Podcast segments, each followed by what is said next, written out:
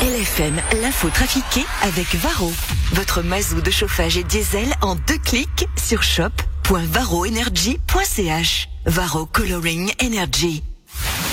Morax sur LFM. L'info trafiquée De Yann Lambiel. Bonjour Yann Lambier. Mais bonjour Philippe, bonjour Simone, bonjour Antoine, vous allez bien Bien et toi? Mais oui. En forme, bah oui. Et c'est le week-end pour toi C'est toujours le week-end jeudi. Ah, c'est cool. J'adore. Cool. Bon, écoute, c'est parti avec l'info trafiquée de ce jeudi 4 mars. Une majorité du Conseil national exige la réouverture des restaurants et des lieux culturels le 22 mars. Ils vous mettent la pression, Alain Berset.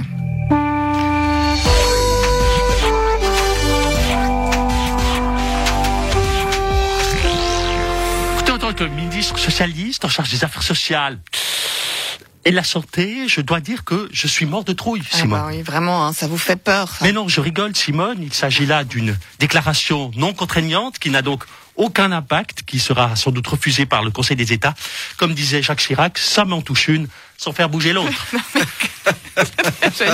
Non, mais quand même, c'est un signal très fort du Parlement. Écoutez, il est normal que les partis de droite, et notamment l'UDC, aient en quelque sorte voulu péter un coup pour lâcher la pression. Vous savez, les parlementaires du PLR, de l'UDC, du centre, sont comme des enfants frustrés qui s'énervent parce que c'est papa qui commande. À un moment, l'enfant crie, boude, croit qu'il sait tout, veut quitter la maison, veut révolutionner le monde. Et puis quand il est dehors, tout seul, au froid, et qu'il commence à avoir faim, il se rend compte qu'il ferait mieux de la fermer, d'aller brosser les dents et d'aller au lit. Vous savez, au Conseil fédéral, nous ne sommes pas des dictateurs, mais c'est quand même nous qui commandons, nom de Dieu. Céline Avaudru, vous étiez fâchée hier hein, à la tribune du National. Écoutez, ça suffit maintenant. La, la population en a marre, les restaurateurs en ont marre, la culture en a marre, mon chat en a marre. Nous, à l'UCC, nous exigeons immédiatement la réouverture de tout, tout de suite, tout le temps. Non mais la pandémie n'est pas terminée, Madame Amaudru. Ça, ça aussi. Mais nous avons assez sacrifié sur l'hôtel du Covid. J'ai sacrifié deux fois ma teinture chez le coiffeur. Il n'y aura pas de troisième fois. Ça suffit Le prince Philippe va mieux, Stéphane Bern. Oh oui, oh Simone, vous savez, à 99 ans, il pète de nouveau la forme, le filou. Oh, il est vrai qu'il a eu un tout petit coup de mou ces derniers temps, mais là, c'est reparti comme en 40. Il peut de nouveau cligner des yeux.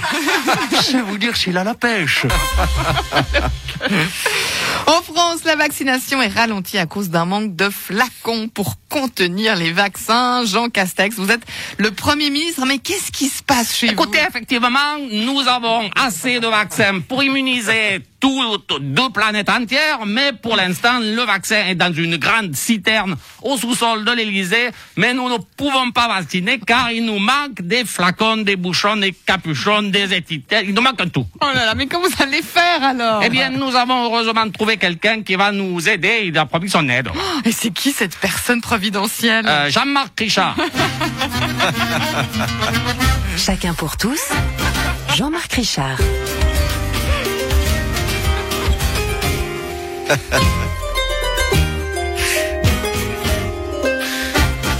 Messieurs, quand la dose n'a d'égal que son contenant, le sérum de l'immunité navigue dans le bocal de la piqûre. Mesdames, messieurs, nous avons besoin de votre générosité, de votre solidarité pour soutenir Jean Castex.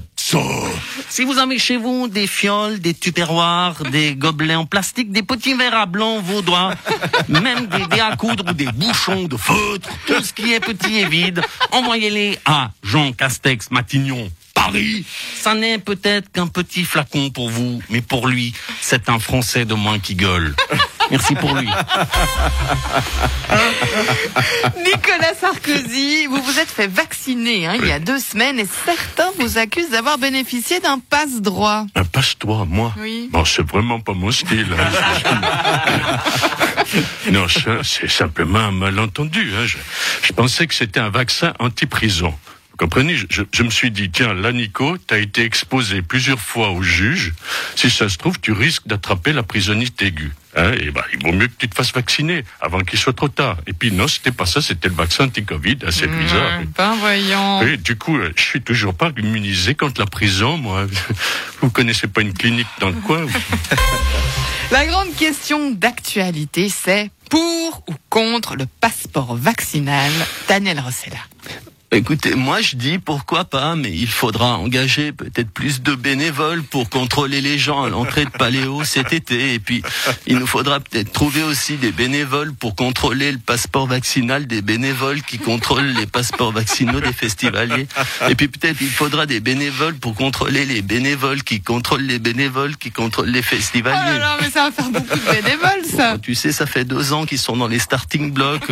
On a de la marge. On a même des bénévoles en réserve pour contrôler les bénévoles qui contrôlent les bénévoles qui contrôlent les bénévoles qui contrôlent les bénévoles qui contrôlent les festivaliers. Putain, j'ai jamais vu ça. Philippe Etchebest, vous seriez pour un passeport vaccinal à l'entrée des restaurants? Non mais sans déconner, c'est du grand n'importe quoi. Donc cauchemar en cuisine, avant un passeport vaccinal, il faudrait déjà un passeport hygiène. Parce que dans certains restaurants, tu risques plus de mourir d'une indigestion que du Covid. Putain Salut Simone, c'est Christian. Disons que bon, sais, nous au FC Sio, on est déjà rodés pour tous ces trucs. Ah bon, vous avez déjà mis en place un passeport antivirus, vous Écoute, presque. Nous, on a déjà un passeport anti-con pour les ultras. C'est presque pareil. Merci beaucoup Yann Lambiel.